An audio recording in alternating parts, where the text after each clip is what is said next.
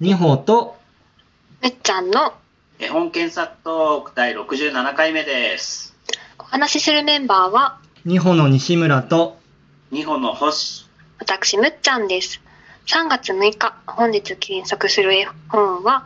小さい書房から2014年に出た2番目の悪者ですはい、ということで、えっ、と、今、前回から、えー中高生が読んでも読み応えのある絵本ということで、2番目の悪者を紹介したいなと思うんですけど、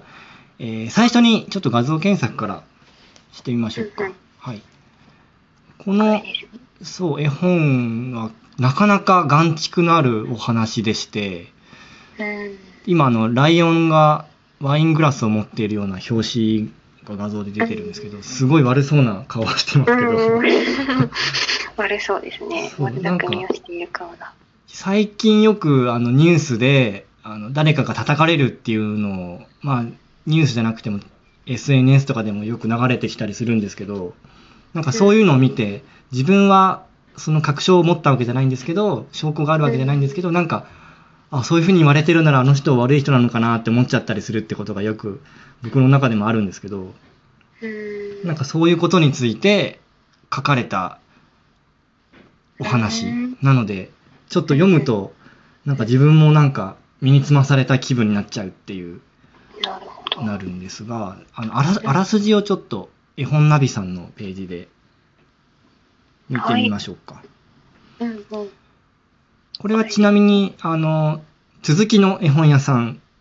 で、うんえっ、と、に行った時に出会った絵本セラピストの方が教えてくれて初めて知ったんですけど、うんうんあ、西村さんもそこで初めて知ったんだっけそうです、そうです。うんう。わ、こんな本があるんだと思って。うん。へえで、これ、あらすじを今、絵本ナビさんで見てるんですけど、う。うんんそう、これ、あの、王様になりたいっていう金のライオンと、うんすっごい優しい、何でも人のために尽くしちゃうっていう銀のライオンがいて、うんで、あの、金のライオンが、お俺は王様になりたいと思ってるので、銀のライオンが、あの、邪魔になってくるんですよ。あーみんな銀のライオンを慕ってるので次王様になるのはみんな銀のライオンだと思ってるところにうん金のライオンがこういろいろ言っていくっていううんうんうんどんなことをしちゃうんだろうってもうどこまで言っていいんですかねこういう話ってまあ悪い裏噂を流したとあ。そうそうそう悪い噂にならず古代からよく使われる手法ですね。あそうなんですねうん。そうでやそのなんだ根も葉もない噂なんですけどもしかしたらあれは本当かもしれないっていうう気ん。分にどんどんなっちゃってへえでその最終的にその金のライオンが王様になってしまうのですがうん。その国は一体どんな運命をたどるのかっていうお話、うんうん。なるほど、うん今ベストレビューでありますけど現代版のグリム童話っていううん。へえめちゃめちゃ教訓に満ちた話でうんうんうんうんこれむっちゃんとか星さんは読んだことはあ、まあ、星さんは読んだことあると思いますけどうん。うん、私、表紙見たことあるけど、あそうなんですね読だことないかもしれないですね。これこそ本当に中高生が SNS とかやり始めた中高生とかが見るとうん。ああそうかもしれないっていううん、気分になるのじゃないかっていう考えさせられる絵絵本だなと思ってうわすごいなーって僕は思ったんですけどうん。うん星さんどうですかこれを読んでなんかどう、ううん。そうですね。ん、なんだろう、まあ、この絵本からきっかけに今おっしゃったようになんていうかうん考えさせられるっていうのを、うんまあ一人の中で考えるじゃなく対話してもいいかもしれないですよね。そうですよね確かになそうなんですよこれ最初なんかもうお話としてはまあライオンが出てくるし完全にうん。フィクションの話なんですけど、うん。このなんだ絵本の、うん。えー、これなんて言うんでしたっけ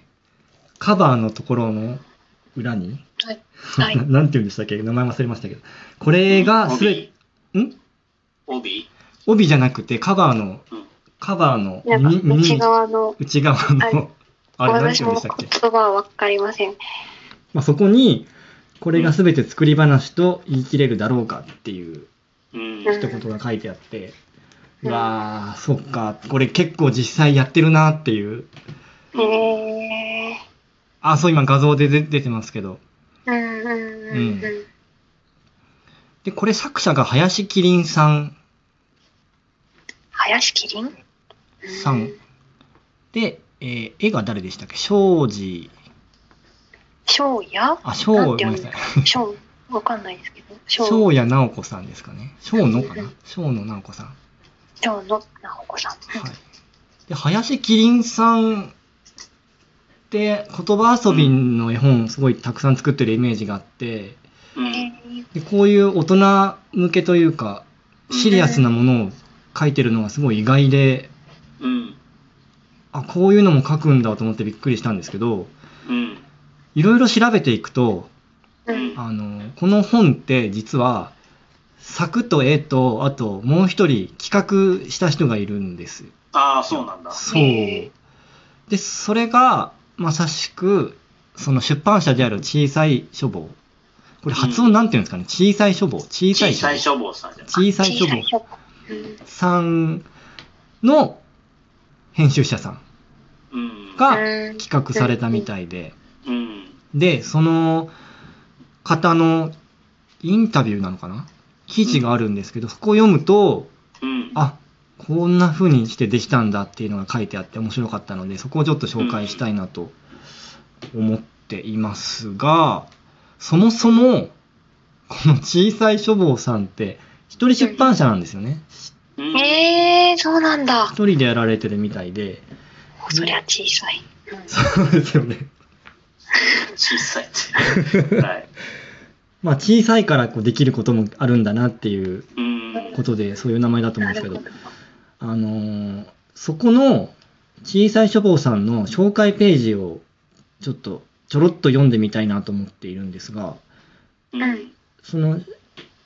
小さい書房をやられている安永典子さんうんうんで今検索して、で、上から2番目のはじめまして、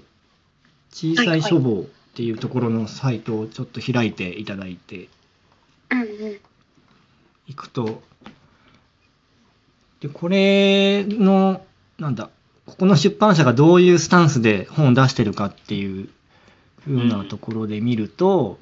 えーっと、へきーっかけは子供の読み聞かせだったんですけど、正直自分が読みたかったわけではないのに、想像以上に広い世界が、深い世界が広がっている絵本に何冊も出会い驚きました。そして思った。これって大人が一人で読んでもいいんじゃないかと。うん絵本イコール子供の本という印象がありますが、テレビもゲームも大人も子供も似たようなものを見てやっているから、本も絵のある本、かっこ絵本だったらそれが可能なんじゃないかっていうことで、つまり、まさに今、今回の企画でやってる中高生以上が読んでも読み応えのある絵本うんうんっていうスタンスで絵本とか本を作られてらっしゃるんだなと思って、うんなるほどと思っていました。はいはいはいはい。なるほど。あんまえり意識したことなかったですけど小さい書房さんっていうのをちょっとうんいろいろ見ていきたいなと思ったりしております。うんはい、うんうんうん。すいませんなんか僕ばっかりえ喋っちゃって申し訳ないですけど。え絵本を主にじゃあ取り扱ってるんですかね。ですかね。うん。うんでも読み物どうなんですかね。ちょっと後でそこも見てみたいですね。うん。というところでじゃあちょっと話を戻しましてごめんなさい。はい。えっと、2番目の悪者、スペース、安永のり子さんの検索ワードで、さっき言った、あの、どういう風な企画で生まれたのかっていうのを、えっと、ライツ社っていううんノートがあるんですよ。ノートの記事。うん多分、一番上かな。あ、本当だ。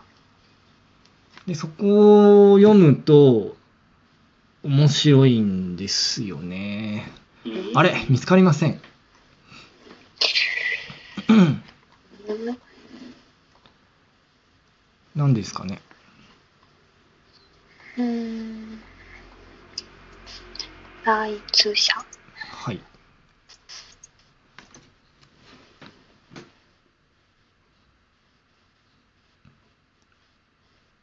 を今開いていただいている。はい。これかあな。あ、そうですね。今開いております。はい。はい。お待たせしました。はい。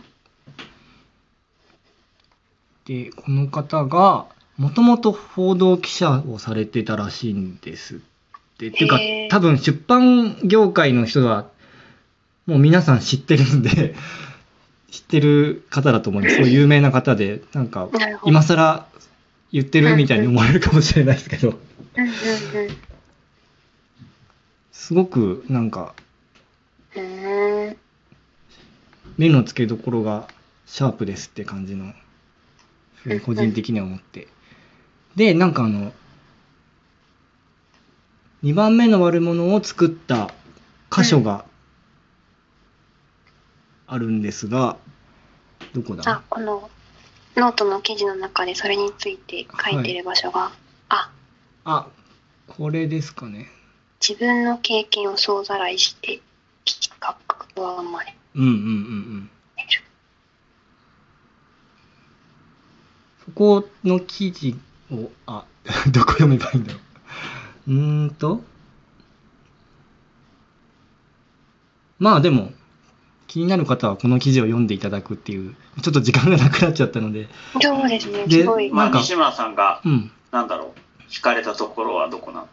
もうそのさっきの表題にあったその自分の経験を総ざらいして企画が生まれるっていうのがもううん。ああそうなんだなと思ってその実際報道の現場にいた方がやっぱりそういう叩かれるみたいなニュースを見て